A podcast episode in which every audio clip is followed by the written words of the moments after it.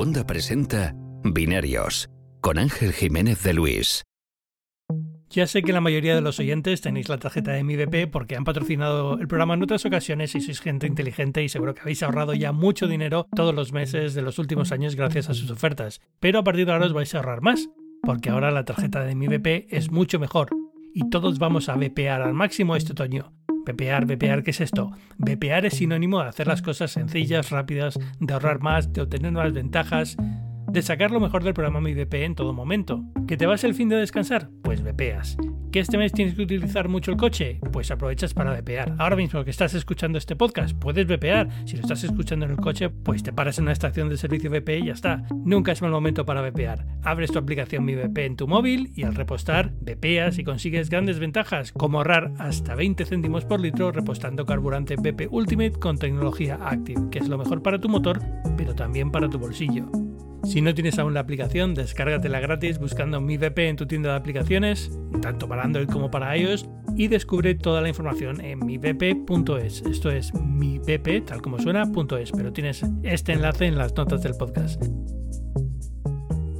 Bienvenidos una semana más a Binarios. Llevamos ya dos semanas sin grabar. Lo siento mucho, ha sido un poco una locura porque he estado viajando estas últimas dos semanas. Estuve en Hawái en el Snapdragon Summit de, Qualcomm y luego estuve en Nueva York en el evento, que no fue un evento realmente de, Apple, pero bueno, con cual estas dos semanas he estado viendo muchísimos procesadores y muchísimo ARM. Y para hablar de todo esto y hablar de los nuevos productos también de Apple, está esta semana conmigo José Sáenz Merino. José, ¿qué tal? ¿Cómo estás? Muy bien, Ángel. Un placer tenerte aquí como siempre. Eh, vamos a empezar directos a, todo esto porque creo que ha habido eh, dos anuncios que son dos anuncios importantes que están muy muy relacionados entre sí, eh, aunque no parezca, porque tanto el procesador de Qualcomm como los nuevos M3 pues al final son procesadores para ordenadores personales basados en arquitectura ARM y demás. Entonces, aunque no sé si has estado viendo un poco el de Qualcomm y cómo funciona, pero, pero si no te lo comento yo y vamos hablándolo porque me podrás también dar tu opinión sobre esto. Sí, a ver, yo de, hecho de, lo de Qualcomm sí que te quería preguntar porque tengo muchas, muchas preguntas, lo vi y me, me pareció muy interesante que por fin eh, ARM en, PC, ¿no? digamos, em, se empieza a poner las pilas. Sí, eh, eh, yo creo que va a ser el procesador que, que realmente, ah, vamos a decirlo, eh, un, sumario así muy de, por encima, ¿vale? Es eh, un procesador que llega a finales de 2024 o mediados de 2024. Qualcomm, que todos lo más o menos lo conocemos porque es la que hace los procesadores de la mayoría de los teléfonos, ¿no? Eh, pues lo tiene ya, digamos, en una versión de prueba, que es la que hemos podido ver allí en, en Hawái, y, y, la idea es que ya tiene acuerdos con unos nueve fabricantes de PC para empezar a fabricar PCs con este procesador. Se llama Snapdragon X Elite. No es el primer procesador ARM que Qualcomm hace para PC. Lo que pasa es que los anteriores eran las versiones del móvil un poco tocadas para, para PC, pero pensando en PCs muy, muy ligeros, muy baratos, muy casi, no digo decir netbooks porque eran más potentes, pero bueno, por ahí, por ahí. Solo recuerdo el Surface. Eh, por ejemplo, exacto. Pero, pero habían hecho algún otro que lanzaron con Dell y demás, pero eran, ordenadores como muy, muy particulares eh, que nunca llegaron a tener una, una gran presencia comercial. Y este este, digamos que es la respuesta en el mundo PC a lo que serían los, los M de Apple, ¿no? Es un procesador que ya, aunque tenga la misma arquitectura ARM que el que utiliza Snapdragon en, en, los, en los móviles, es un procesador mucho más potente, mucho más serio, pensado para competir directamente contra Intel, casi te diría que los deja muy atrás a los de Intel, pero más con los, con los M, ¿no? Porque al final es, es, la misma historia que ya hemos visto en Apple, ¿no? Pues lo que ahora se lleva al PC. Siendo Qualcomm teniendo estos nueve eh, eh, compañías detrás, que algunas son importantes, otras no tanto. Lenovo está ahí, está HP, está eh, Honor y algunas otras empresas que son más de telefonía, pero que han empezado a meterse en PC. Y, yo creo que teniendo también a Microsoft, que yo creo que está interesada en hacer este movimiento detrás, pues puede llegar a algo. Es, problemático, ¿eh? porque para mí al final lo que, lo que marca el que esto vaya a tener éxito o no es más un tema de software y de la gente. ¿Y cómo convences a la gente de que, de que se meta en una plataforma eh, completamente nueva para el mundo PC, bueno, más o menos nueva para el mundo PC, en el que el software todavía no está del todo em, potable, ¿no? Y que encima que a diferencia de, con Apple, que ellos pueden marcar un poco el, ritmo de, conversión ¿no? de, software y demás, que sabes que si Apple cambia a ARM, todo el mundo va detrás y, hace adaptar sus, aplicaciones. Pero en Windows eso, es, muy complicado. Poco, sí, eso es un poco el problema que, tienen por delante, porque es, eh, yo creo que es fácil convencer a nueve fabricantes de PC para que prueben con esto. Sí, pero porque eso es, es que hacen 25 eh, modelos de, de PC al, al año, eh, siete de ellos llevan procesadores que no van a volver a montar nunca. Quiero decir, esa, esas empresas están acostumbradas a probar todo lo que salga. Eh, eso el, es. el, mítico tirar los espaguetis contra la pared y a ver qué es lo que se queda pegado. ¿no? Sí, y, y, lo, y, lo, que segundo, pero claro, luego viene la segunda parte, es decir, cuando Qualcomm lance la segunda versión de este procesador, ¿cuánto van a tardar estos fabricantes de PC en poner máquinas con esta segunda parte, ¿no? con este segundo modelo? Y ahí es donde Apple tiene mucha ventaja al ser uno que es un fabricante que está todo integrado. Ellos diseñan una, una, CPU ya pensando en el producto que saben cuándo quieren sacarlo, a lo mejor luego se retrasa, lo que sea, pero digamos que ya lo tiene, va todo integrado, el diseño del ordenador, el diseño de la CPU y demás. Esto es Qualcomm en telefonía lo han logrado, ¿no? En telefonía sacan, bueno, lo han logrado entre comillas, porque también tarda unos meses o lo que sea, pero bueno, digamos que ya lo tienen más o menos afinado para, tenemos el nuevo procesador de telefonía móvil, al poco tiempo ya tienen los teléfonos que empiezan a usarlo. Eh, en PC yo creo que va a ser muchísimo más complicado tener esta dinámica, con lo cual... Eh, eh, eh, los, los, siguientes no sé cómo va a ser la, la cadencia, digamos, de, de, de, la gente, no del procesador, porque Qualcomm lo puede sacar cada año perfectamente, sino la cadencia de, de los ordenadores en la tienda. Este procesador sale, es, eh, voy a decir como muy a grandes rasgos, por los benchmarks que hemos podido ver, que estuvimos haciendo allí en, el laboratorio que tenían en Hawái montado, eh, más o menos viene a ser un M2 Pro. Más sí. o menos. Hoy, han, hoy he visto algún benchmark medio filtrado ya. Hmm. Sí, sí, eh, sí. Que creo que era del modelo, el Elite normal, y lo ponía como un M1 o un M1 Pro, más o menos. Eh, Como, como un M2 Pro, vamos a ver, eh, los benchmarks ya, ya, ya, se pueden publicar. Eh, se publicaron ayer o anteayer, ya se podían eh, empezar a publicar. Y en principio, el... es que hay, hay, que poner muchas comillas aquí, ¿vale? Porque evidentemente esto es un, una CPU eh, estamos hablando de CPU porque a nivel de GPU no es muy potente, ¿vale? Eh, al nivel de CPU es una CPU que tiene 12 cores, tiene dos cores que pueden llegar a 4, algo gigahercios en plan super boost, luego tiene bastantes de, de, potencia y tiene algunos de eficiencia, ¿vale? Pero en general es, eh, es un chip que va a tener una única versión, eh, con, con, distintos niveles, no sé si luego harán chip binning o algo de esto, pero en principio va a ser un único chip que puede tener eh, diferentes niveles de, consumo y, y, más o menos ahí es donde está, digamos, la trampa, ¿no? Es decir, tú puedes decir, este procesador es más potente que el M2 porque estás usando el core en single thread que estás con el boost al 4 GHz durante 3 minutos y entonces al, al, 80 vatios de potencia. Entonces sí, va a ser más rápido que el M2. Claro, pero, pero en llega a 80 thread, vatios. En eso. Creo que es 80 es lo máximo, sí. Es, eso es mucho, ¿eh? Es, es, es mucho. nivel, es nivel Intel ya. Claro, claro, pero por eso, por eso me. Creo que sí, estoy intentando pensar ahora. A ver, me, me parece, ojo, me parece interesante. Es decir, eh, igual que Apple eh, se limita mucho con el tema de los vatios, sobre todo en portátiles, el, los picos a los que llegan, me parece interesante la idea de coger un chip ARM y decir, no, no, chupa todo lo que quieras eh, y a ver a dónde llegamos. Eh, no me parece mal movimiento. Lo que pasa es que vamos a volver a caer en el mismo problema de siempre y es que eh, la eficiencia se va a ir eh, al garete en cuanto empieces a subir mucho los vatios. Eh, eso es un poco la, la, idea. Estoy intentando ver cuáles eran, hasta qué, hasta qué nivel de vatio llegaba. Ah, puede ser que sea 60, ¿vale?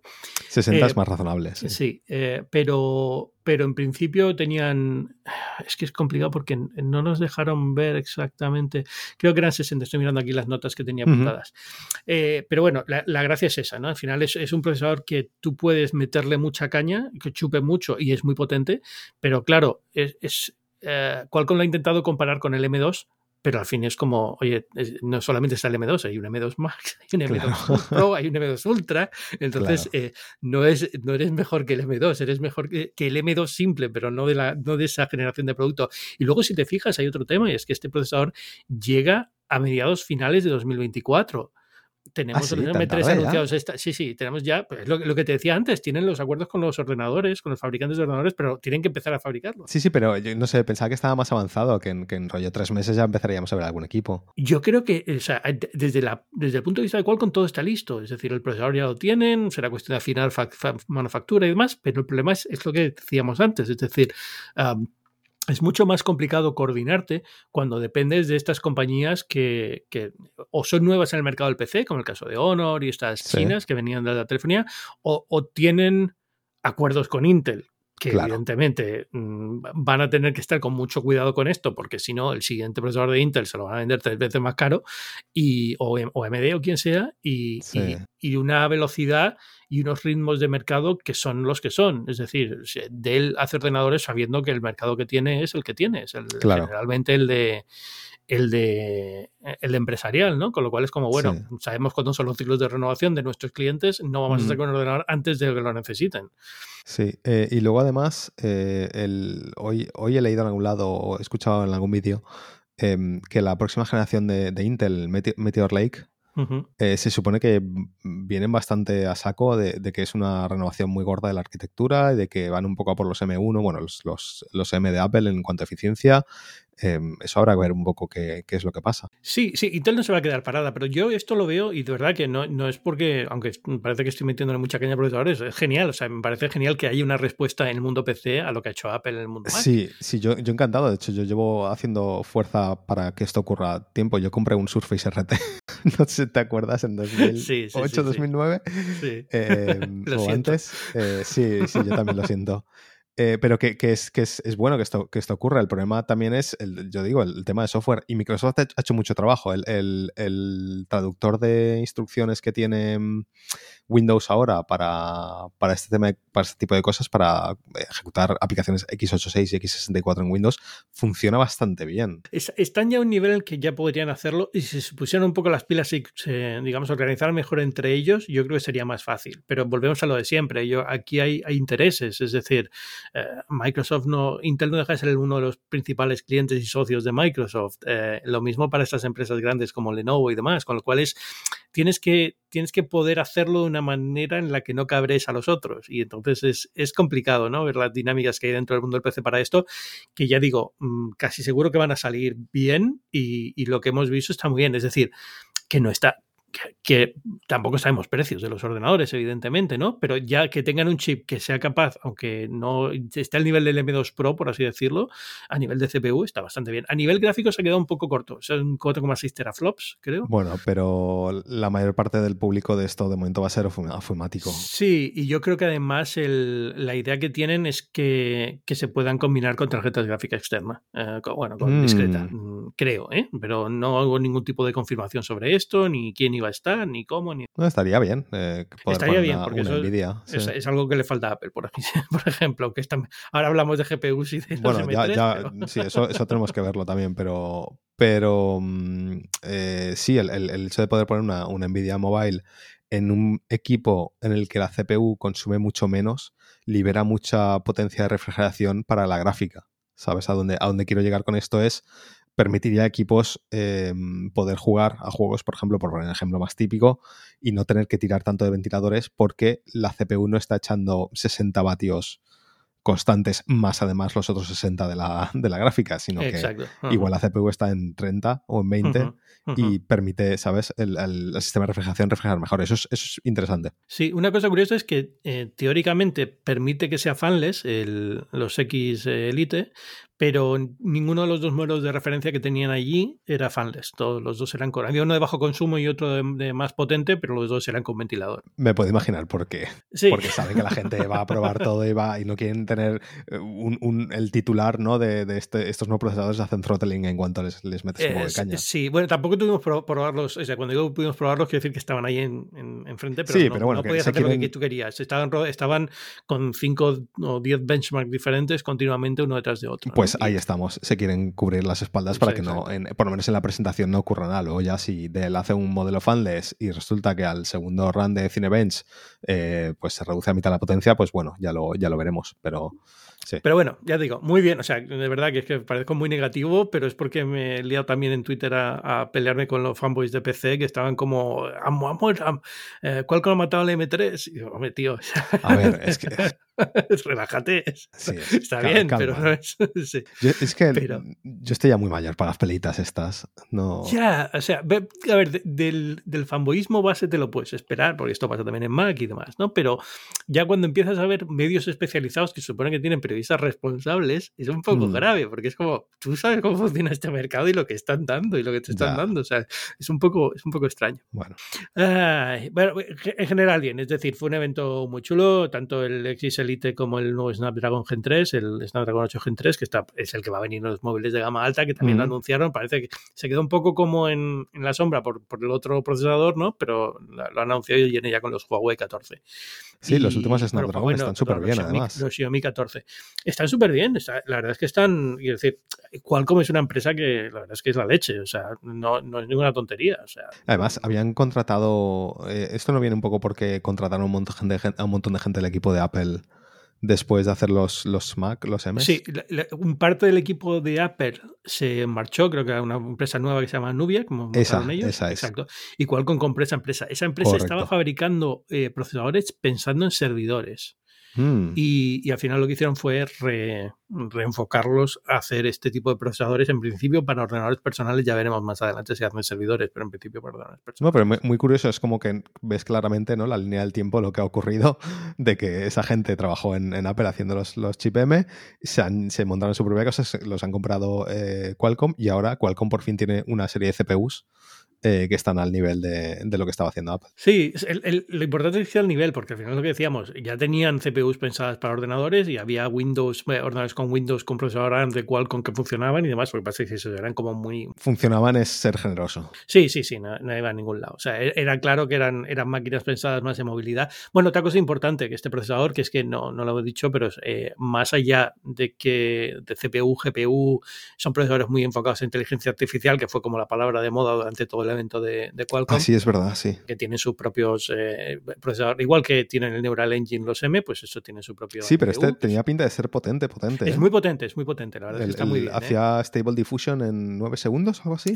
no, tienen un Stable Diffusion en, en un segundo. Un segundo. Pero es un, Stable Diffusion especial para esto. No, no, sí, sí, claro. o sea, evidentemente está muy tocado, ¿no? Pero, mm. pero sí, pueden hacerlo y tienen, tienen un par de, de, cosas bien pensadas para este tipo de aplicaciones con la idea de, bueno, eh, tanto, en, tanto en el X Elite para PC como para los móviles, es decir, para los, los Snapdragon 8 Gen 3 también tienen muchísimo de esto, ¿no? De, de, usar IA generativa en el propio dispositivo sin tener que usar un, un esto tercero que no sé cómo luego acabará implementado, cual contiene un poco la maldición de los de, no ser, de no tener producto de cara al consumidor, ¿no? Eh, ellos lanzan muchas cosas, pero depende de otros que se, que se, claro. se, se implementen, porque también ha lanzado una cosa que permite hacer lo que Apple tiene con Continuity, que si tienes, estás empezando a trabajar en un sitio, puedes pasar el documento al ordenador, del ordenador al teléfono, todo esto muy sencillo, pero claro, eh, eh, Qualcomm lo hace, pero mm, a nivel de, que lo soporta a nivel de procesador y de chipset, luego tiene que haber una empresa detrás que también quiera ponerlo y moverlo en sus productos e interconectarlo o de entre varios productos, es decir, que si tienes un móvil Xiaomi y un ordenador de Windows, puede hacer todo esto, ¿no? Sí, es eh, como un problema de Android en general que, que Snap, Snapdragon, la plataforma, tiene un montón de, funciones específicas que luego el fabricante es el que tiene que implementar. Pero bueno, todo esto eh, en, el, en el Snapdragon de móvil, por ejemplo, en el Snapdragon 8 Gen 3, pues mucho de IA para imagen, eh, IA generativa para imagen, pues mm. eh, poder retocar vídeo en tiempo real que, eliminando objetos, cosas así, ¿no? O sea, cosas que sabes que van a llegar Sabes que en fotografía eliminar un objeto ya se ha vuelto algo bastante común en las aplicaciones de fotografía, pues ahora en vídeo y esas cosas. es bastante bien. Y luego en el de en el X Elite, en el que va para ordenadores, también eh, soporte nativo para 5G y para, para Wi-Fi 7. Bueno, bueno, 5G es la clave ahí, ¿no? la idea es que todos estos ordenadores van a venir con conexión 5G, que es algo que no estaría mal que Apple se planteara en los MacBooks. Yo creo que Apple ya eh, eso ha pasado. Han tenido, han tenido muchísimas oportunidades de meterlo y, yo creo que no, no quieren. No quieren. Pero bueno, está, ahí, ahí queda, muy bien todo. Eh, bueno, vamos con, vamos con Apple. Venga. Porque fue justo dos días antes de, de, esto y dos días después Apple saca los M3 por sorpresa en un evento eh, online. Qué, raro Antes dije que estuve en Nueva York, pero no es que hubiera un evento en Nueva York, es que simplemente Apple, digamos, la zona para Estados Unidos, la zona en la que puso los ordenadores para poder probarlos después del evento era Nueva York, porque fuimos a Nueva York, no es que hubiera un, un evento en Nueva York, un evento online puro y duro.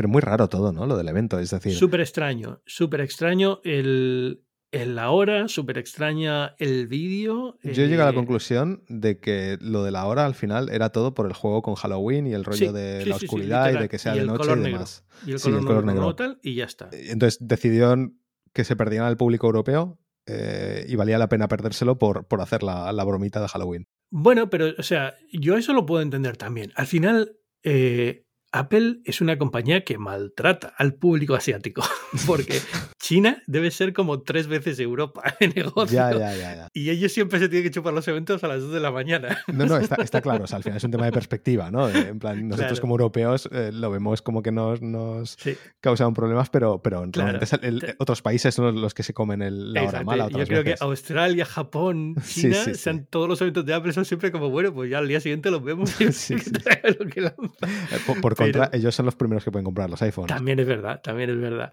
Pero bueno, no, en este caso la verdad es que yo creo que todo el mundo hizo mucha especulación, que si iba a ser con los Resident Evil, que si el Capcom, que si un acuerdo con Ca- Capcom más grande o algo, y al final fue solamente eso, que era Halloween, eh, los ordenadores vienen en color negro, los MacBook Pro nuevos, y entonces era un poco como la gracia de tal. Y, y- y muy bien, el evento en sí, o sea, el vídeo muy chulo, eh, más que nada por aquello que se grabó con el iPhone 15 Pro. Sí, eso. eh, es- no, que, que es muy interesante lo de que le grabasen con el iPhone. Yo recuerdo, recuerdo que lo vi por la mañana eh, y lo vi en, en el. Normalmente los veo en la tele con el Apple TV y está, eh, por la mañana me levanté a las 7 de la mañana, estaba desayunando y lo vi en ordenador con el, el Studio Display 5K y puse la keynote. Y, y noté que se veía diferente, pero lo achaqué a que como normalmente lo veo en la tele y ya lo estaba viendo en el monitor, pues no sé. Eh, algo había diferente, ¿no? En plan, es, es donde lo estoy viendo. Pero noté que el vídeo, por alguna razón, lo veía diferente, más suave, no, no, sab- no sabía explicarlo. Y cuando al final sale el mensaje de eh, se ha grabado con iPhone, pues en plan, ah, vale, esto es. Pero en ningún momento viendo el vídeo pensé esto se ve peor. O, o el nivel de producción visual es peor. O hecho en falta profundidad de campo o lo que sea. No, o sea, simplemente notaba que algo era ligeramente diferente. También era un vídeo diferente a los que suele ser Apple, porque al ser era por la noche, había Ujú. mucho, mucha niebla, mucha, no sé, como mucho. Sí, más ambientado. Halloween. Más ambientado. Y yo sí. creo que fue una pena que no sé, lo intentaran, fueran un poquito más allá y se disfrazaran y hicieran cosas. Sí, yo creo que si, hubiese salido Craig, Federighi, sí yo que no sé si destrozado. Federico, es que yo, yo hubiera apostado incluso por ti, o sea, que se soltaran un poco en plan a lo tonto, porque si pones a Suroji, es el de, el de laboratorio, con el acento alemán vestido de Drácula, De- o de- pega de- todo, tío. Sí, o de Frankenstein algo, ¿sabes? de Frankenstein. El laboratorio ese que tiene ahí debajo de, Sí, sí, debajo sí, eso habría sido maravilloso, pero no, pero son demasiado corporativos ya para, esto. Eh, Eh, el único que, que veo un poco más de soltarse el pelo es, es sí, Federighi, Federighi, que lo hemos visto en, en, en las keynotes de, de WWDC. Sí, Eddie, Eddie Q también, pero sí, evidentemente no. Pero hubiera, pero- sido un, hubiera sido un. Eddie Q va la- disfrazado siempre. Con acento, con el acentazo alemán, en plan Doctor Frankenstein hablando de los M3. Es, es hubiera acento sido alemán, pensaba que era israelí. Bueno, no, no sé, no sé dónde es. A mí me suena como Europa del Este, pero puede ser, sí, no sé. Mm, Pero, puede ser, puede ser pero israelí, sí, sí. Mm. habría, sido, habría sido muy divertido, sí. Ah, pero bueno, oye, pues los M3, vamos a hablar de los M3. ¿Qué te parece? Sí.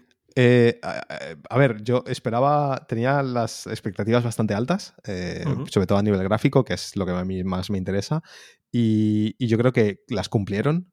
Em, veremos a ver, una vez salgan temas de, en plan, los números, ¿no? Ya de, de rendimiento y demás eh, reales, veré a ver si los superan, pero yo creo que, que estaba un poco en, en lo que esperaba.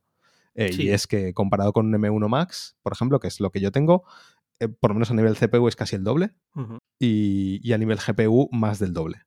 En base a lo que, a lo que hagas, que es lo que ellos dijeron que, que sería. Sí, ellos están diciendo eh, una métrica un poco rara, eso de velocidad de renderizado, que vete a saber en, en- en Guau, qué es que eso escenarios, ya- eh, ya. que es un poco extraño. Y, y luego lo del resto de las métricas también siempre es un poco, bueno, pues depende de qué benchmark, cómo lo hagas, en qué momento, Sí. pero sí, en general yo creo que están en torno, en torno a lo que tú dices. Ha habido algunas cosas extrañas. eh, eh, al M2 Pro, por ejemplo, lo han dejado, perdón, al M3 Pro lo han, de- lo han capado un poquito. Claro, o sea, yo, yo estoy hablando de M1 Max porque es el que, Sí. o sea, de M3 Max porque es el que me, el que me interesa y es el que mejor, el que mayor mejora tiene. Sí. Pero es verdad que el Pro se ha quedado un poquito mejor. O sea, gráficamente bastante mejor, obviamente, Bastante- porque sí, lleva el ray tracing, pero en CPU se ha quedado casi igual. Entonces yo creo igual, que porque le han hecho una cosa muy rara que es eh, darle eh, seis núcleos de, Sí. de eficiencia y seis núcleos de potencia en vez de ocho y cuatro, Eso sería es. lo lógico. Mi, mi- mi take, mi, mi impresión con esto es que necesitaban dar este paso, es decir, han decidido que este era el año en el que el Pro lo dejaban un poco por detrás, porque para los siguientes años querían diferenciar más entre el Pro y el Max, que es el problema que pasó con el M1, que el M1 Sí. Pro eh, y el M1 Max tenían la misma CPU, solo que el M1 Max tenía mejor GPU. Y yo creo que se han dado cuenta de que había mucha gente que, que o no sabía cuál coger o, o, o- o eran gente a las que... a- a- a los que les, les, hubiese gustado venderles un ordenador más potente, pero que se quedaron con el Pro porque sabían que si se compraban el Max, la CPU no iba a ser mejor. Entonces, esta, esta vez han dicho, no, no, si quieres la mejor CPU, te vas al Max y te gastas los mil euros más. Literalmente es eso, segmentación de mercado y lo que tú dices es, es la razón. Es decir, al final había una, una, un, público que hubiera comprado un M1 Max si, si, la diferencia entre un M1 Pro y un M1 Max hubiera sido un poquito más clara, ¿no? Y, a mí también me ha parecido ya desde el principio que, que, entre el M1 Pro y el M1 Max que la CPU fuese la misma era una cosa muy rara. era, era, raro, no, no, es lo normal en, en, ningún segmento de informática, en ningún mercado de CPUs o de GPUs, eh, ves eso, que la CPU es la misma, es lo que la GPU es más gorda es raro. Así que, yo creo que este ha sido un año también en el que esta generación va a ser una generación en la que se va a reestructurar un poco porque tal y como salió el M1 y luego el M2 con la pandemia de por medio, con problemas en los semiconductores eh, y demás, hubo un poco, ha ido un poquito de confusión, ¿no? Y yo creo que por fin este año con esto ya empiezan a segmentar mejor los chips. Eh, han también segmentado mejor los Mac, es decir, ya tienes eh, el Mac Pro deja de usar el, el, diseño único este raro que tenía, que era una máquina como se ha quedado un poco en tierra de nadie y pasa a ser una máquina pro, digamos, dentro de la gama. Estás hablando, perdona, estás hablando del. Ah, el MacBook, Pro, MacBook Pro, perdona, MacBook, Pro, el, Pro. El MacBook Pro de 13, que, era un poco extraño, ha desaparecido. Y ahora el MacBook Pro tiene dos tamaños, 14 y 16. El de 14 se puede configurar con M3, eh, que sería, sería lo que hubiera sido el equivalente al MacBook Pro de 13. Solo que ya con el diseño de los MacBook Pro normales y corrientes, no como un ordenador un poco que quedaba en tierra de nadie raro. Sí, a ver, a mí me sigue pareciendo que ese ordenador, eh, o sea, un MacBook Pro con un M3 normal es un poco raro que exista y entiendo exactamente por qué existe, porque venden capazos de ellos a, corporaciones, a empresas, eh, pero, pero claro, tú ves el, el line-up ¿no? de productos y es por qué del 14 tiene dos modelos de procesador aquí un poco raros, eh, el, básico, ¿sabes? Y el, y el, tal. Y encima 8 GB de memoria RAM para empezar en un equipo pro. Eso, eso es, la verdad es que es una barbaridad. Lo de las 8 GB, las dos cosas de este evento que me han dejado, pero loco, es lo de los que sigan con 8 GB y segundo, que, que los accesorios de, la iMac sigan siendo con sí, Sí, eso es lo otro, sí. Eh, pero bueno. Sí. Pero lo de los 8 GB se tiene que acabar ya. ¿eh? y yo entiendo que un, em, un, equipo con Apple Silicon con 8 GB funciona muy bien porque el SSD funciona casi como RAM, fantástico, pero queda feo. Queda feo. Eh, eh, ya es un tema que, te cuesta. Si al final es. Eh, muchas veces todo esto es segmentación literal. Es decir, se pone a diseñar el producto y es como, ¿cómo podemos hacer que haya tres niveles de esto? Entonces, como, bueno, pues uno tiene 8, uno tiene 16 y tal. Pero bueno, eh, decía, lo del cambio de ritmo en la forma de hacer las cosas. También otra cosa importante, que se lancen primero los MacBook Pro antes que los Air. Es decir, eh, hasta ahora los Air eran los que, digamos, marcaban el inicio de la generación. Puede tener sentido porque son los más vendidos de Apple, pero al mismo tiempo es como si lo que estás presumiendo es de potencia, lo lógico es que la, gama Pro sea la primera que reciba esto y luego ya Sí, pero ya es, ya es, raro de por sí el haber anunciado los tres, los tres procesadores a la vez. O sea, ya empezamos con, ¿sabes? En plan de, no, antes era, empezábamos con el M3 o el, M2 básico. Y más adelante llegaban el Pro. Y más adelante llegaban el Pro y el Max. Que es verdad que con los M2 se supone que lo que pasó fue que se retrasaron los Pro y los Max. Sí. Eh, hubo un retraso y por eso salieron en enero, febrero. en enero. Eh, enero. Em, y esta vez los han tenido listos a tiempo, pero es, raro que eso, que los SER no se hayan actualizado. También te digo que haber actualizado los SER a la vez igual habría sido demasiado producto a la vez. Hombre, es que eh, también acaban de lanzar el RD15. Claro, esa es la otra. Que yo creo que, lo que tienen que haber hecho es, no haber lanzado ese RD15 y haberlo guardado para hacer M3 y lanzar el tal. Pero bueno, yo creo que ahora ya pueden hacer esto, decir, bueno, pues ahora se lanzan los procesadores con los ordenadores Pro, más adelante llegan los Air de 13 y 15 y ya está, ¿no? Y bueno, llegan los 13 y 15 y luego llegará el estudio y el, mini. el mini también tiene que venir, sí. Sí, pero. Yo esperaría, yo esperaría los Air y los mini a la vez, porque son productos de consumo, y, estudio, y Pro Em, más adelante. sí, y el Pro me gustaría que esta vez sí que salga el chip gordo gordo, que se suponía que iba a ocurrir que eran como dos ultras a la vez. Em, ¿Te acuerdas? Eso se suponía que estaba en proceso. Sí, sí, sí. A ver, yo no sé, yo no tengo. Es que esto tiene que haber alguien que lo sepa hacer bien mirando solamente la, el diagrama de placa que han presentado y viendo si hay un hueco para hacer No, pero eso en el, en el, diagrama no se verá, lo, verán, lo veremos cuando alguien haga la, exacto, los rayos la, X, disección, ¿no? sí, la, disección real, chip. Sí, sí, y veremos los, los interposers que se llaman. Sí, ¿cómo se llama? exacto, no sé cómo se llamaban, pero bueno, esto que dices, exacto. Y, y ver exactamente cómo, cómo está, si lo han cambiado el diseño para permitir eso o no que no lo sé. Es decir, es, es, evidente que el Mac Pro se ha quedado como un ordenador muy poco extraño en esta generación. ¿no? La, la, extraño la, la 2 Ultra es, es, un ordenador que no tiene sentido para Es- más que para el caso que dijeron. Es decir, Eh, e- e- este estudio de audio concreto. Yo está. quiero pensar que lo, lo sacaron para que nos callásemos.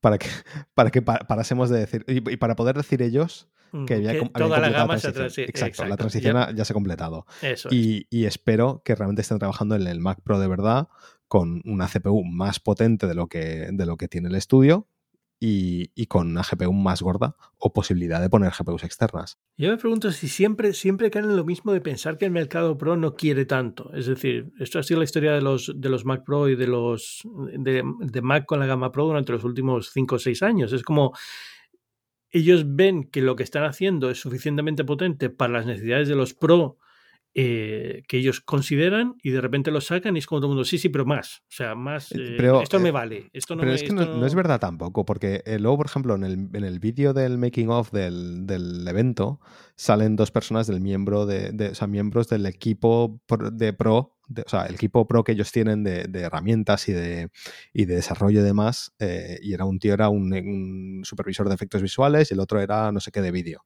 Son gente contratada por Apple que trabaja con ellos, que son los que un poco marcan en plan, esto es lo que necesita un pro para trabajar en- con un Mac hoy en día. Es decir, sí. ellos saben las necesidades que hay. Eh, ellos saben que hay un montón de artistas 3D, y hablo un poco de mi industria porque es la que conozco, que querrían estar usando Mac, pero no pueden porque literalmente eh, una Nvidia 4090 es cinco veces mejor, ¿sabes? Ellos saben lo que hay. Yo creo que es un tema de eh, que cuesta mucho volver al, al ruedo cuando han estado tanto tiempo fuera. Eh, hay muchos nichos de mercado que querrían cubrir, eh, que requieren muchas necesidades específicas. Y, y luego la tecnología, pues de momento les daba como le- les daba. O sea, literalmente no tenían una tecnología, una arquitectura de GPU que pudiese competir con Nvidia, ¿no? Eh, vamos, a ver, vamos a ver si, si con el M3 cambia la historia, si hablamos un poco de la GPU, porque la gran Claro. historia de los M3 es la GPU, ¿no? Al fin y al cabo, es el- más allá de que hayan ganado un 15%, un 20, un 30% de CPU en algunos modelos comparado con el M1 Ujú. y con un poquito menos con el M2, eh, la historia aquí es que las GPUs vienen con ray tracing, vienen con dynamic caching y vienen con mesh, ¿cómo se llama? Mesh shaders. Mesh shaders. ¿Tú qué Sí. sabes más de esto? Vale, a ver, te, te puedo decir que los mesh shaders no sé lo que es. Es decir, eh, no, los mentira. los ver, usa los- el Alan Wake. Los- sí, a ver, los shaders sí que son, más eh, para juegos que para eh, temas profesionales, ¿vale? Entonces sí que es, es una cosa que es una tecnología que se está usando en juegos y que va a permitir, pues que yo entiendo que lo que va a permitir es que ciertos juegos que igual no podían salir en Mac, ahora puedan salir en Mac. Es que al final el problema con los juegos en Mac es que muchas veces no se podían portar, ¿sabes? Si, eran juegos que usaban funciones muy específicas nuevas. Y ahora, por suerte, Apple está metiendo mucho énfasis en meter todas esas tecnologías en sus propias GPUs y ahora, pues poco a poco pueden empezar a salir más juegos. ¿Saldrán? Seguramente no, porque nunca salen. Pero el, software ya no es una excusa, en cierto modo, ¿no? El, soporte de, de ciertas funciones gráficas. Em, entonces, eso por, por el tema de los mesh shaders. Luego, lo interesante es lo del dynamic caching, que ahí sí que hoy me he estado intentando empapar un poco de lo que era y creo que es que nadie tiene muy claro lo que es. Em, es en plan, sí, básicamente eh, puede ahora redireccionar memoria de forma dinámica en base a las necesidades en cada momento. Ok, fantástico. Esto es lo que yo me pregunto. ¿Esto no se hacía ya? Porque me sorprendería mucho si Es que nadie es pensó esto antes. es que es como el tema, ¿no? básico. Que- creo, que, creo que es un tema más de, orientado a GPUs, ¿no? Eh, algo he leído antes sobre, esta mañana cuando estaba leyendo sobre el tema, eh, bueno, algún vídeo me lo han explicado, ¿no? Los, los shaders, cuando tú ejecutas un shader en, en la GPU para compilar, bueno, para, para compilarlo o para ejecutarlo, lo que sea, bueno, es que me- alguien me va a corregir seguro, pero bueno, básicamente la- el- se ve que el, la- el direccionamiento de memoria era más estático que otra cosa, en plan, tú le decías cuánta memoria tienes que usar y ahora pues se ve que puede ser más dinámico, no sé, lo estoy simplificando muchísimo seguro, pero bueno, que al parecer es algo bueno. Lo mejor que tiene, eh, por lo que he leído, es que es completamente transparente, o sea, no tienes ni siquiera que pensar en ello. Es una cosa que hace el chip.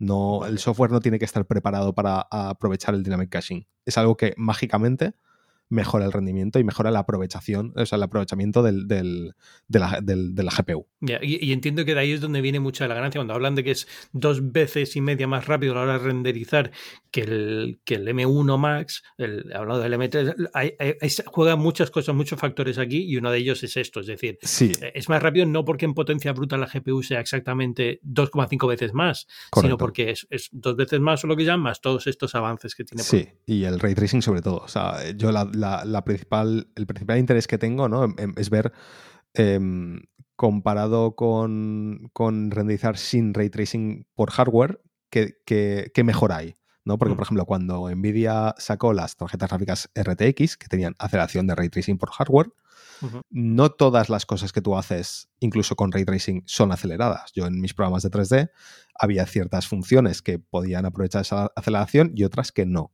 Entonces, no era, siempre de repente doble de velocidad de renderizado. Había escenas donde es un 15, hay escenas donde hay, es un 800%, hay escenas donde es un 50%, ¿no? Depende de, muchas cosas. Y aquí me imagino que va a ser un poco igual. Por eso ellos te dan unos números, pero no creo que sean unas mejoras lineales, ¿no? De todas las escenas en de 3D van a renderizar 2,5 veces más rápido. Entonces ya veremos cuando empiecen a salir los benchmarks y las, y las pruebas, sobre todo pruebas reales con escenas, ¿no? En plan, no, no el cinebench, sino em, un artista o alguien en una revista o en un medio coge tres escenas diferentes y las renderiza y veremos a ver qué diferencias hay de velocidad entre un M1 Max y un M3. En principio pinta muy bien, es decir, eh, todo lo que hemos visto ahí sobre la marcha en el evento estaba como muy bien, muy bien montado. Siempre tiene estos escenarios de yo soy un artista profesional y hago esto, que es como guay, genial.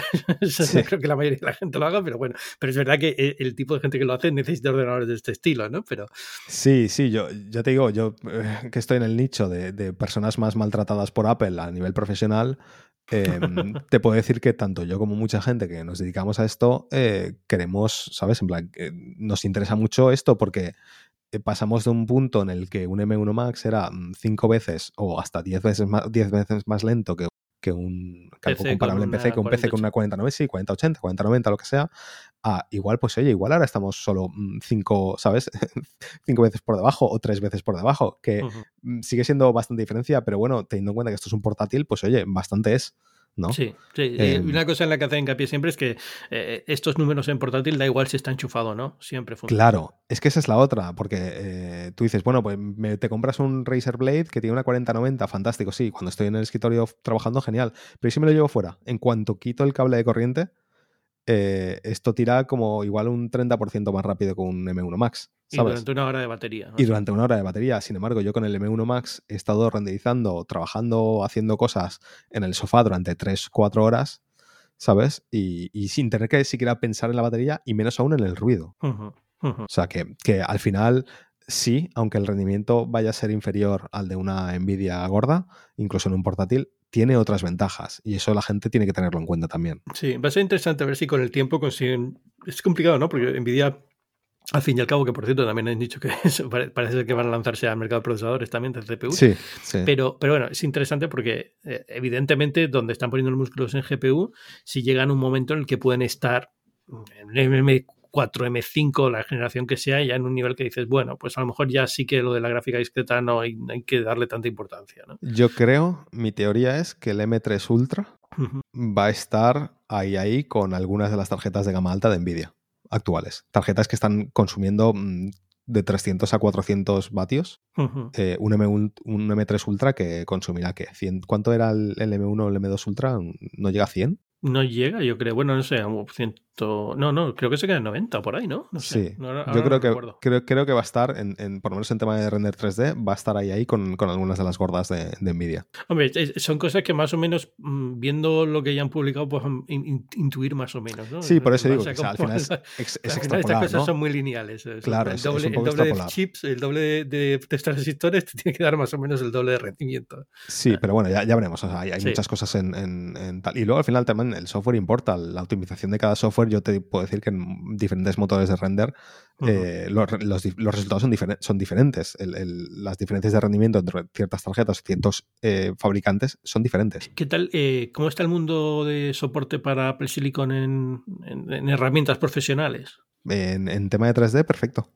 No tardó, no tardó casi nada. El, que más problemas da, que es Octane, que es justamente el motor que, uso yo, pero los da en todo. O sea, los da porque es una empresa que funciona muy em, de forma errática, ¿no? Y van sacando un poco como pueden cuando pueden. Por ejemplo, el soporte de Mac eh, ahora mismo es mejor en, Apple Silicon que en Intel, porque por temas de los SDKs y demás hay ciertas cosas que no podía hacer en Intel. Entonces, si tienes un Mac Pro de, estos de 30.000 euros con gráficas de, Radeon, tienes que quedarte en dos o tres versiones atrás porque ya no pueden actualizarlo. O sea, es un poco... Pero lo demás, eh, Maxon, que es quien hace Cinema 4D y tiene el motor Redshift, eh, funciona bien, o sea, lo puedes arrancar. De hecho, te diría que funciona mejor que en PC, que en PC están teniendo un montón de problemas con, con drivers de Nvidia, que eso es una cosa buena que tienes si trabajas en Mac, es que normalmente los drivers son mejores. Eh, y nada, no sé, de, los productos en sí, eh, muy bien. Es decir, mi impresión de ellos fue muy chula. Eh, los MacBook Pro nuevos, es que no cambia mucho mm, de los ordenadores, más allá del color y la pantalla que es un poquito más brillante. Sí, pero no se, no se, notará mucho. La... No, porque solamente en contenido SDR, que es claro. casi todo ya es HDR, de el sistema operativo y tal, con lo cual tampoco lo vas a notar más que un par de cosas. El, brillo, el brillo que tenía, por ejemplo, mi M1, M1 Max, el brillo que tenía la pantalla en SDR es muy bueno. Yo no, no he tenido ningún un problema de ninguna queja sobre, sobre el brillo que tiene. Sí, ese cambio es, es, menor, es una cuestión simplemente del cambio de panel y ya está, pero, pero de resto van más o menos como, como iban hasta ahora y van bien. y, y de diseño por encima de todo el color es el, el, gran cambio, ¿no? Bueno, eh, de, eso me tienes que contar. pues es, a ver, eh, es un negro muy bonito. Ya, pero, pero no es. No, por, tiene pinta que no es negro negro. Por ejemplo, no, es un gris muy, muy. Es de los grises más oscuros que han lanzado, pero sigue siendo un gris. El, el negro del teclado, es decir, el, el, aluminio que hay entre las teclas del teclado, es más negro que la carcasa, me imagino. Es, eh, sí, exacto. Sigue siendo, o sea, sigue, sigue contrastando un pelín. Sigue contrastando, pero ya mucho menos, ¿eh? Hombre, ya, obviamente. Pero no es el negro negro completamente.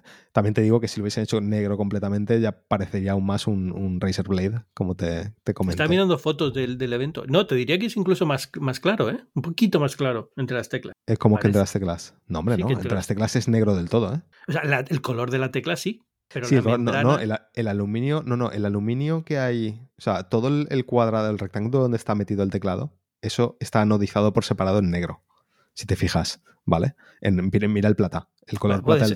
a ver, son fotos que saqué en el evento con la luz que había, no sé.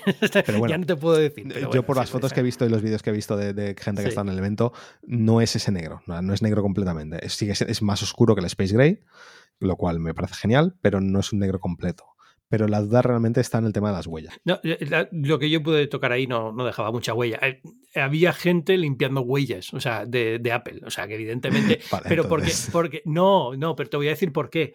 Porque como la iluminación que tienen es muy mm. específica y gente va a estar sacándole fotos y vídeos. Claro. O sea, aunque tú no la vayas a notar en el día a día, sí la vas a notar en una foto, en con, un foco de frente. Sí, sí. Entonces es, ese tipo de, es ese tipo de, marca que también la, es que en el Silver también los limpiaban en el color. claro, en el, momento de la presentación quieres que, luzcan, ¿no? Y aunque hayas dicho que no van a dejar huellas, la, vas a tener gente limpiándolos para que en las fotos no parezca. Exacto. La, prueba va a ser la gente cuando está haciendo las reviews eh, y probándolo en su casa y demás, que viene de comer, lo está cacharreando, no sé qué, tal, lo está tocando en el día a día, es cuando realmente vamos a ver si realmente eh, ha mejorado. Eh, claro, exacto. pero imagino que, el negro es el más complicado siempre para esto, porque mm. la grasa se queda ahí en cuanto la luz da un poco diferente lo notas, pero yo creo que el acabado que le han puesto está bastante bien. Sí, estará la, mejor. La impresión que, me dio en el, en el evento, que lo toqué cuatro o cinco veces, mucho mejor que el de grasa con, con, la comida del evento, pues aguanta bastante. Pero es que, por ejemplo, el MacBook Air en, en Midnight es un imán de huellas. O cada vez que lo veo en alguna tienda es, está guarrísimo. sí, sí, sí. Y esto es que estaba pensando en el Midnight ahora. El Midnight realmente es más azul. Sí, pero es, un azul muy oscuro. O sea, realmente parece negro en la mayoría de luces. Eh, de hecho, lo que me gusta mucho de ese color es el brillo, el brillo azulado. Cuando buscas la luz, sí que brilla azulado. Sí, eso es. Y aquí yo diría que ese brillo te pasa un color a un, un grafito, un gris muy mm. oscuro, pero, pero es que es tan oscuro. No es el negro, a ver, vamos a decirlo, no es el negro del MacBook plástico negro de la época. Obviamente. ¿Dirías que es como el del iPhone 14 Pro Space Black? Puede ser. Space Black tenía un poquito de brillo. Era, no, era, no era, era glossy. Eh, era, bueno, sí, estoy pensando en la parte trasera, que aunque sea cristal, pero era. Ah, sí, ya. Es más, yo diría que es más oscuro que ese, ¿eh? Sí, más oscuro. Vale, pues el, el 14 Pro era bastante oscuro, el, el Space Black. Estaría No, bien. ahora si estoy, tratando de recordarlo, pero puede ser. Yo creo que de- desde luego de- es gris. De lo gris que ha hecho Apple es de lo más negro. dentro de la gama grises de Esa Apple. frase es magnífica. Es gris de lo gris que ha hecho Apple, lo más negro. Vale, muy bien. es, es- es un poco extraño porque realmente Apple hace esto con los colores y se vuelve como un tema de conversación para pensar que es un color. Necesitamos la imagen que alguien había hecho de, de toda la gama, gama cromática de Space Grace que había hecho Apple. que Salían todos los productos ¿no? y veías todo el degradado. Necesito que señales en la, en la escala cromática cuál es el que más se parece. Yo, pues esto lo han llamado Space Black, pero Sí, sí, realmente eh, entra dentro de esa gama de Space Gray sin problema. No lo notarías como, sería como el más negro de toda esa gama, pero en- entraría dentro de lo que tú considerarás, lo que considerarías un gris. Bien. A ver, esto yo creo que a partir del día 7 ya estarán en las tiendas, lo puedes, Sí, te puedes acercar esto a es verlo, sí. Pero, pero es que no deja de ser. Al final me hace gracia porque son, dedicas 10 minutos a hablar de esto y al final hay un artículo entero en algunos medios y dices, es un color, tío, ya está. Sí. Es color Sí, pero le, le damos importancia, tío, le damos importancia. Sobre todo con los precios que tienen, estás invirtiendo una pasta considerable. Exacto. No quieres algo que que tenga huellas continuamente, sobre todo si vas a usar para llevar a clientes y cosas así. Yo ya lo, lo dije en Twitter el otro día, pero a mí el, el plateado, eh, desde que lanzaron los M1 Max y Pro, eh, el, el rollo plateado con el contraste negro del teclado me parece de lo más bonito que ha hecho Apple nunca. Eh, y yo, si me compro uno, bastante seguro que va, va a ser el plateado. Porque el, el- el M1 Max me lo tuve que comprar en Space Gray porque era el que había y me, tengo la espinita de, de no haber pillado el plata. Ya, bueno, pues ahí sigue, es decir, ese sigue, Mm. no hay problema, pero el, negro no. A mí me gusta mucho, me parece un color muy bonito eh, eh, y, y, vamos, queda, yo creo que queda bien. en Queda pro. como Queda muy pro, le da un toque muy pro. Lo, lo que no entiendo es lo del 14 haberlo dejado con el Space Gray. Entiendo que es que les sobran las carcasas y tienen que, tienen que usarlas. Sí, yo sí, es que tienen eh, ese eh, en puertos es diferente ahora que lo pienso. Ah, sí, es verdad. Sí, tiene, tiene un puerto menos. Tiene un Es que USB tiene una, tiene Pues una carcasa diferente, porque tiene un puerto menos. mi teoría a la, a la- no, no vale. Pero, pero bueno, en fin, eh, que tampoco. Mm, Ese, ese ordenador es lo que tú dices, se va a vender mucho porque se vende mucho en, en ciertos sectores que bueno, Mm. quieren un Pro, pero les da igual cuál, pero al fin y al cabo no deja de ser un, un ordenador un poco extraño, baja un poco de precio en Estados Unidos, creo que en Europa están igual o algo. Sí, siempre hay que, de Mm. precios hay que hablar en Estados Unidos, porque en En Estados Europa. En Estados Unidos, gracias a Dios, lo han bajado en precio, con lo cual también segmentado queda mejor, porque ya por lo menos está entre un MacBook Air y un, y un MacBook Pro, no se queda como Mm. antes, que era como, es un MacBook Pro en precio, pero realmente no lo es. Ya, Un poco, un poco extraño. eh, a adiós al Touch Bar por fin. Y adiós al touch bar, que mira, oye, al final es- estaba más que. Sí, yo, Claro, yo- o yo sea- nunca le he odiado, yo siempre le he tenido un poco de cariño. A ver, a mí, yo nunca, o sea, yo- desde el primero que probé, lo que dije fue siempre fue. Eso está bien si la gente hace algo con ello. Es decir, si las empresas se dedican a poner atajos que sean útiles, cosas, pero al final nunca nadie realmente le dio importancia y se quedó un poco ahí. Pero también te digo porque salió en el momento en el que los, o sea, salieron los peores, los peores MacBook Pros que ha hecho Apple, El peor teclado. con el peor teclado, con el- los peores problemas de rendimiento y de temperaturas y demás, junto con encima del Touch Bar. O sea, es como fue eh, una cosa más. eh, si, ese, si esos Touch Bars hubiesen salido con la generación M1, igual tendríamos otro resultado. No lo sé, porque al final también es que, que- más allá de la utilidad de lo del emoji era un poco extraño. Luego sí quitaron la tecla Escape, que al final era una tecla importante. luego Sí, pero la- esa la volvieron a poner con Sí, el pero 16 quiero decir, pulgadas. Eh, Pero ya todo ese tipo de errores marcó ya para siempre el Sí, sí, fue Entonces, poco raro. replanteado ahora, como estaba en su última iteración hasta el año pasado, eh, con los M y tal, a lo mejor lo hubiera tenido, puede ser, no lo sé. Yo lo veo raro porque, o sea, tú eres el tipo de usuario que le sacaría partido si realmente es una barra dinámica que puede cambiarte funciones según el programa que No, estés no, porque sobre todo yo el portátil que ahora lo tengo conectado al monitor no lo tocaría mucho. Pero me gustaba, por ejemplo, yo que tuve un, un 15 pulgadas durante un tiempo, eh, cosas como el cambiar el volumen con el slider y alguna cosita más, la, la barrita de emojis y tal, no sé, tenía cierto uso, ¿vale? Que es verdad que perdías los, los, eh, las teclas de función, pero ya te digo, no sé, algo, algo podrían haber hecho. Podrían haber hecho una respuesta áptica mejor ahí para que realmente parece que se pulsase la, la tecla, algo como el botón home de, de los iPhones o algo, ¿no? Eh, Porque el problema también era, ya, ya no era una cuestión de que no tuvieses la tecla física, era la sensación de tocar en la pantalla en lugar de estar pulsando un botón. No buscas el feedback físico. No sé, lo podría haber solucionado mejor, pero a mí no me parece tampoco la cosa terrible que mucha gente dice que era. No, pero a mí no era terrible tampoco. Simplemente que era, era añadía precio al ordenador y no aportaba, Hmm, no sacaba su rendimiento casi nunca. Con lo cual, pues mira, que se lo quiten, se lo quitan. sí.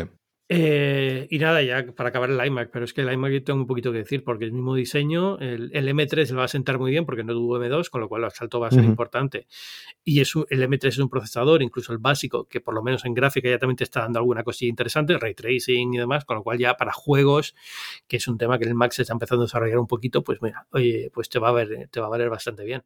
Sí, está bien que está viendo un poquito más de, de, juegos últimamente, a ver si continúa la, la, racha, ¿no? Y van sacando más cosas, pero, pero bueno, es un tema muy aparte, tiene muchísimos matices.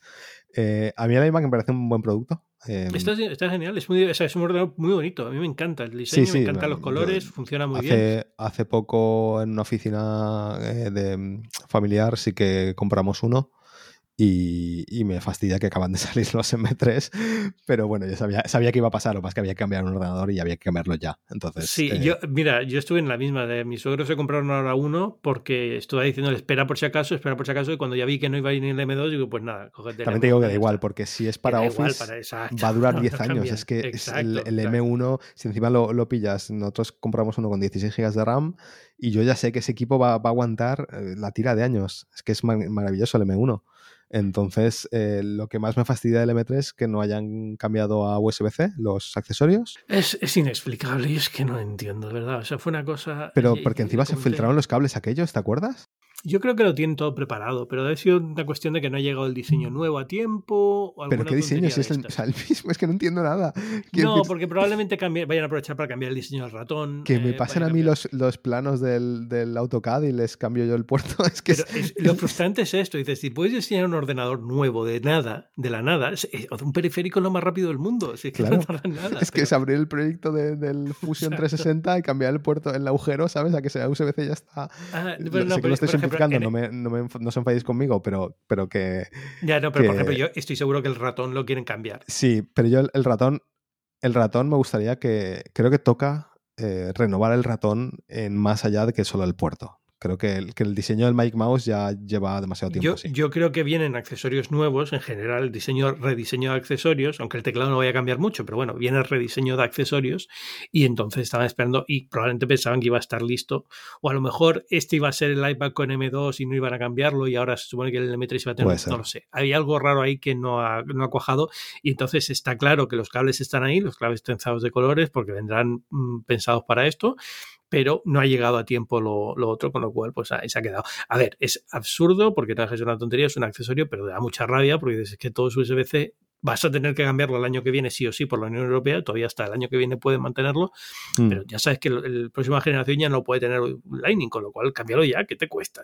Sí, sí, más que nada lo que es es, molesto tener el ecosistema de, accesorios y de cables tan mixto, ¿no? Eh, aunque vaya a ser un periodo de, de 9, 12 meses, pero eh, los AirPods Max, por ejemplo, aún están con, Lightning, que yo los tengo y, aquí los tengo, el único cable Lightning que tengo en la mesa es para los para AirPods. Cargar, para cargar los AirPods, exacto. A ver, de todos los sitios donde puede pasarte, el, el, que menos molesta es accesorios de un sobremesa de PC, porque al fin y al cabo puedes tener un cable por cerca, cerca y ya está, ¿no?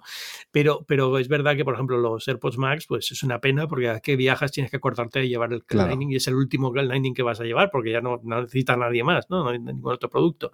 Entonces es, es, frustrante. En general la situación es frustrante y nada más. Eso y, y, lo de que no haya modelo 27, pero entiendo que es porque va a salir eh, una especie de Mac Pro o algo así de 27. Yo no, tengo muy claro que lo vayan a lanzar, pero bueno, no sé. O sea, yo tengo la sensación que me da es que mm, para ellos esa solución es el estudio display con un. Con un eh, no, me cago, para ellos la solución porque cuesta tres veces más, pero. No, pero bueno, pero un Mac Mini y un, y Studio Display, pero quiero decir que. Ya, pero tío, o sea, que, el, ese, ese público está satisfecho con, con, otra solución, que es la del monitor y el ordenador. Eso es lo que tengo la sensación que, es, porque no, no, sé cuánto vendían ni cómo era, porque a ver, a mí el iMac 17 me gustaba mucho y durante mucho tiempo utilicé uno, pero, pero entiendo que no era tampoco a lo mejor lo que, lo que más se usaba y el de 24 es suficiente para muchos casos eh, domésticos y tal, pues a lo mm. mejor no, lo sé si lo sacarán. ¿eh? Si sacan uno de 32 pulgadas, que creo que sería lo lógico, si, si el de 21 ha crecido a 24, que el de 27 pasa a 32, mm. eh, pues sería genial. Pero si no, pues sobre todo porque el, iMac Pro de 32 era. No, el iMac Pro era de, 27. 27. Mm. El iMac Pro funcionó. A ver, funcionó bien a nivel. Em, la gente estaba contenta con él. No sé si se vendieron muchos. eh, los, que se lo compraron los desarrolladores, que fueron los que se lo compraron, sí, están muy, contentos. con él. A ver, entiendo que razones, entre ellas que era negro. Sí, no, pero a ver, también es verdad que, la potencia que daba eh, en, ese, en esa carcasa está muy bien. Es verdad que ahora, hoy en día, un M2 Max o un M3 Max es más potente que eso. Por lo tanto, los desarrolladores justamente están súper servidos con cualquier portátil. Es que también es verdad que cambia el panorama. Con las, con las CPUs tan potentes, tan, potentes que tiene ahora en, cacharros tan pequeños, ya no es necesario un ordenador tan grande eh, para dar esa potencia, ¿no? yo preferiría que dedicaran más cariño a hacer mejores monitores a que lanzaran una Mac 27. Ya. Porque a mí el Studio Display me encanta, pero es un monitor que es caro y podría ser mejor si va a ser de este precio. Sí, yo me, me acabé comprando uno, estoy, estoy muy contento con él, más contento de lo que esperaba pero también es verdad que lo compré rebajado, bastante rebajado, y aún así me parece que podría ser un poquito más barato. Claro, o sea, al final dices, bueno, pues no me este es el precio de Apple, es el precio de Apple, lo que sea, pero hombre, una cámara web mejor, no sé qué mejor, cositas así. El problema que tiene también es que no hay competencia. En, monitores 5K no hay competencia. El de Samsung es terrible por varias razones. Eh, y es, entonces, o te compras el Studio Display o te compras un XDR y el, y el Pro XDR además también está anticuado, los tienen que renovar pronto. Por eso, mm, yo prefiero que hicieran dedicar un poquito más de cariño a eso y le hicieran eso. Sí, les falta, un, les falta un home display, un, monitor de andar, igual que el antiguo, el antiguo Cinema Display, em, un monitor normalito de 27 pulgadas, eh, obviamente tendría que ser 5K. Eh, hoy en día, pero no sé, un monitor normalito, que saquen 924, ¿sabes? Eh, con el panel del iMac o algo, no sé que lo saquen por 600, 700 euros y, sería un buen producto. Pues nada, José Sanmerino, muchas gracias por venir esta semana a Binarios. Hemos diseccionado absolutamente todo lo que había que seccionar de, los M's y los, los Qualcomm y los eh, MacBooks. Y nada, que la gente que quiera saber más de ti, ¿de dónde te puede encontrar? Eh, pues en Twitter soy arroba José Saez Merino. Twitter ya, no, ya no estás. Nadie está en Twitter ya. Ya. Eh, yo, yo, prefiero Mastodon, la verdad. Eh, ahí hablo más, converso más. En Twitter suelto cosas y ya está. Eh, en Mastodon soy arroba José Saez Merino en mastodon.social. Y yo creo que ya. Ya está. Y bueno, te, pueden seguir en, todo lo que haces de 3D y, vídeo y demás, ¿no? Y mis aplicaciones. Bueno, mi aplicación. y tu aplicación, tío, tu aplicación, sí. ¿qué tal? Muy bien, muy contento, la verdad. ¿Cómo fue la experiencia de lanzar una app? Eh, estresante. pero, pero está bien, está, bien poder decir que soy indie developer, ¿no? Ahora. Em, eh, no sé, está, eh, no sé, esto realmente da para un programa aparte. sí, sí, pero... no, quiero, no quiero dedicarle mucho tiempo porque nos llevaríamos una hora, porque tengo muchísima curiosidad. A lo mejor un día te invito para hablar de esto. Pues cuando quieras. Yo estoy muy contento, la recepción ha sido buenísima, la gente está súper contenta con la aplicación. Yo estoy muy contento con, con la acogida que, que ha tenido y, y, no he tenido muchos problemas, por lo tanto, de momento todo salió súper bien. A todos los que habéis puesto a aprender a programar y que habéis acabado sacando aplicaciones, desarrollando una carrera profesional, os admiro un montón porque es, es, la leche. O sea, siempre he querido hacerlo y nunca, me, nunca he conseguido encontrar el tiempo, dedicarle el tiempo suficiente para hacerlo. Y... Yo estaba en esa situación hasta que un día dije, ya, o sea, no, o sea lo que empecé a hacer es levantarme a las 7 de la mañana, em, o sea, levantarme antes eh, por la mañana y aprovechar ese, esa hora o dos horas. Sí, el, rato que tienes antes por la mañana para, para, un poco ponerme poco a poco con el tema. A ver, también es verdad que yo tengo bastante tiempo libre en general, em, pero porque no tengo muchas cargas familiares, entonces puedo siempre sacar ratos, ¿no? Yo siempre después de trabajar, pues realmente me quedo haciendo otras cosas. Pero entiendo que el mayor obstáculo para la mayoría de la gente es el tiempo. Y eso yo lo entiendo perfectamente, pero tienes que sacarlo de donde puedes. Ya. Vamos a ver si consigo por fin en algún momento dedicarme a, esto y, ponerme, ponerme al día. Pero bueno, muchísimas gracias por venir y, gracias y nada, el resto es yo soy Ángel Jiménez de Luis, esto es Binario, es un podcast de tecnología que no voy a decir que es semanal porque me caería la cara de vergüenza, pero bueno, en general intenta ser semanal y a mí me podéis leer en las páginas web del Diario El Mundo, en Fuera de Serie, en muchísimos otros sitios. La mejor forma de verme a mí es en, X o en Twitter, como queréis llamarlo, en arroba Ángel Jiménez. También estoy en Threads, también estoy en Mastodon, arroba Ángel Jiménez, arroba mastodon.social. Eh, y bueno, en, donde podéis encontrarme, al final redes sociales es más fácil, Instagram, arroba Ángel Jiménez también, y al final es donde, donde más vas a a saber de lo que hago y donde vais a tener todos los enlaces a lo que escribo. Y nada más, nos escuchamos la semana que viene. Chao.